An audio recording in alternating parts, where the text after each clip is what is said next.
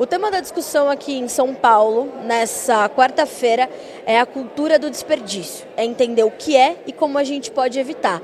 E aí as mentes é, jovens deste país, empreendedoras, elas vão além e elas tomam atitudes efetivas para mudar essa situação. Uma dessas histórias é a do Luciano Almeida, que é fundador da startup Restin. Aliás, nome muito sugestivo, né, Luciano, para contar a tua história, a tua vivência que virou essa startup. Hoje uma startup super consolidada para justamente começar a tratar da cultura do desperdício. Seja bem-vindo ao Notícias Agrícolas. É muito bom a gente falar com um lado que a gente não costuma falar muito, que são essas, né, a gente gosta muito desse, desse lado, mas pouco a gente fala. E você criou uma startup para pensar em desperdício. Conta para a gente como é que foi isso. Obrigada por estar conosco. Imagina, eu que agradeço.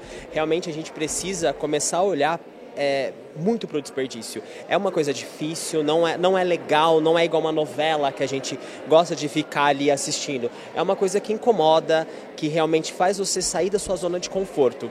E, e levar isso para o empreendedorismo é melhor ainda, porque o que vai salvar o Brasil da, do jeito que ele está é você empreender. E você empreender de uma forma que impacta é melhor ainda. E eu vejo muito isso nas possibilidades das startups, porque a startup ela tem esse olhar de trazer uma grande, solu é, trazer uma grande solução solução para um problema gigantesco, que realmente é, causa vários problemas na sociedade, que é o caso da Restin, né? O nome, ele vem dessa questão do resto, né? Então, tipo, o resto é ruim, é pesado, é horrível, mas Restin dá uma leveza. Não que a gente tem que levar superficial o desperdício, mas a gente tem que começar a olhar de uma forma diferente, porque eu posso dar destinos diferentes para esse alimento. Ele não acabou. O alimento ele só acaba a hora que você realmente consumiu ele nem acaba, né? Porque ele vai ter toda a nutrição dele e vai virar um ciclo. Então, a, essa foi a nossa proposta de olhar. E, e foi legal que a restinha ela não surge somente num tema agora que o desperdício está em alta, mas vem uma coisa que a Luciana falou, dentro da escola, dentro da instituição.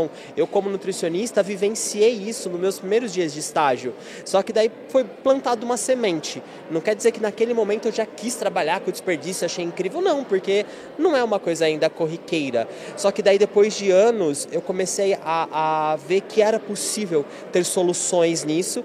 E a partir do momento que eu fui para a Itália, conheci projetos lá, eu falei, por que não no Brasil?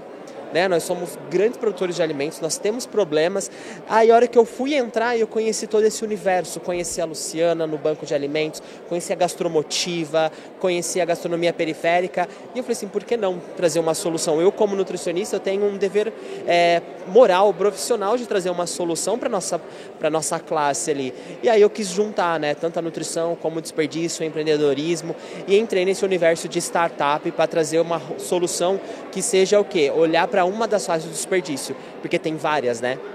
O desperdício não está só de um lado, ele está em, em, diferentes cadeias. E a gente quis olhar de uma dessas cadeias, que é o que? A, a, indústria de alimentos, porque ela é uma das maiores produtoras, gera quase um tri de, de faturamento anual e o desperdício também ele está ali vinculado e que a gente precisa solucionar. Luciano, qual é o conceito da Restinha? Assim, é, efetivamente, quais são as ações que ela coloca em prática para ajudar a mitigar os efeitos do desperdício? Perfeito. A Restin, ela tem a política de combater o desperdício vinculada à data de validade. A data de validade, ela é um limitador se o alimento está pronto para o consumo ou não. Então a Restin, ela faz a venda de produtos próximos da validade, que são os FIFOs, que é o First In, First Out, que está dentro da indústria. E principalmente da indústria de proteínas, queijos, laticínios e alguns estocáveis ali, porque todos os alimentos eles vão chegar numa data de validade. E chegando na data de validade, aqui no Brasil é proibido fazer a venda. Então a Restin vem com essas solução de pegar esses produtos e fazer um destino. E aí tem vários lugares que a gente pode destinar, igual o banco de alimentos, ele destina para as pessoas, para as entidades. Aí o nosso objetivo é destinar para onde? Para o food service. Porque o food service são restaurantes que podem consumir as proteínas, pode consumir esses alimentos de uma forma mais rápida e que aquele alimento que está ainda mais próximo da data de validade, porque até chegar no varejo, fazer a venda, pode perder um pouco do time. Então a Restin vem olhar para esse tipo de desperdício e assim, por que não a gente fazer uma nova destinação e utilizar a tecnologia para isso, utilizar novos conceitos para isso, para quebrar alguns paradigmas e também fazer uma economia girar, uma nova economia girar. Quem é o, o, o, utilizador da Restin, Luciano? São os supermercados, são as próprias indústrias e quem são os compradores desses produtos ou os destinadores?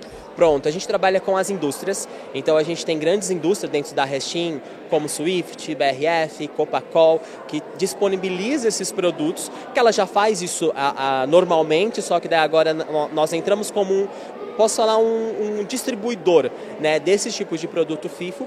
E aí a gente entrega com a outra ponta, que são as cozinhas industriais, que são restaurantes dentro de empresa e também restaurantes comerciais, que é qualquer tipo de restaurante, principalmente os que é de self-service, marmitarias e até as cozinhas solidárias, porque a, a gente acaba esquecendo que tem uma nova categoria de cozinhas que são as que alimenta a, a, a população carente, aquela população que não tem comida, e elas têm que comprar alimento E aí a gente acaba destinando também a compra, é, a venda, perdão, desse produto num valor muito mais acessível para esses tipos de, de cozinhas.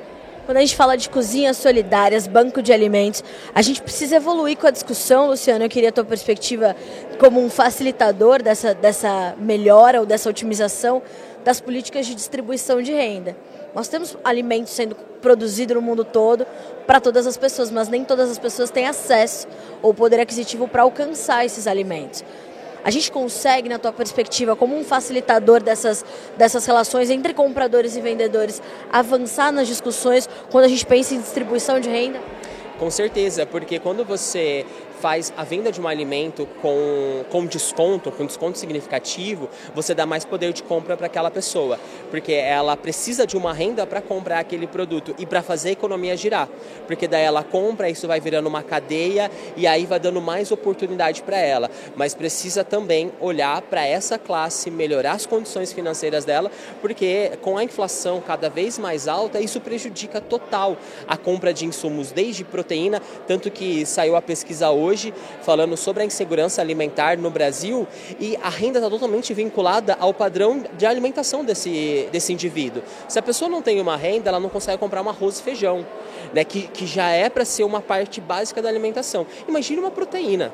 Né? Então tem, tem a pesquisa ela mostra que teve eh, famílias que ficaram mais de três meses sem comprar proteína, que faz parte da alimentação básica, porque elas não têm uma fonte de renda adequada para comprar esse tipo de, de, de insumo ali, de, de, de alimento para ser consumida.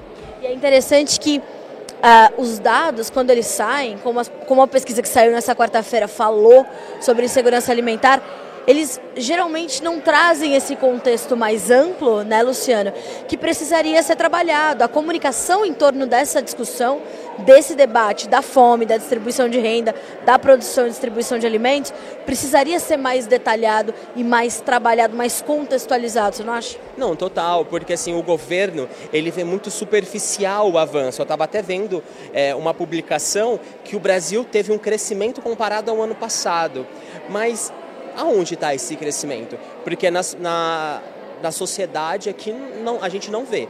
A insegurança está aumentando. Uma família, a família ficou mais de três meses sem comprar proteína. Aonde está o crescimento? Né? Então, assim, o governo está vendo muito superficial e a gente precisa ir mais embaixo, e não é tão embaixo assim, né? É um, um pouco cavocar um pouco mais e fazer análise com outros contextos, não só vendo um crescimento econômico, mas vendo também como que está realmente a distribuição de renda dessa família e como a família de baixa renda está conseguindo se estruturar e se ela está crescendo, porque ela não está crescendo, ela só está declinando. Luciano, é, o Notícias Agrícolas fala também não só com produtores rurais, mas fala com empresários rurais, fala com empresas. Essas empresas que queiram participar e fazer parte do time da Restin, como é que elas têm que fazer? Pronto.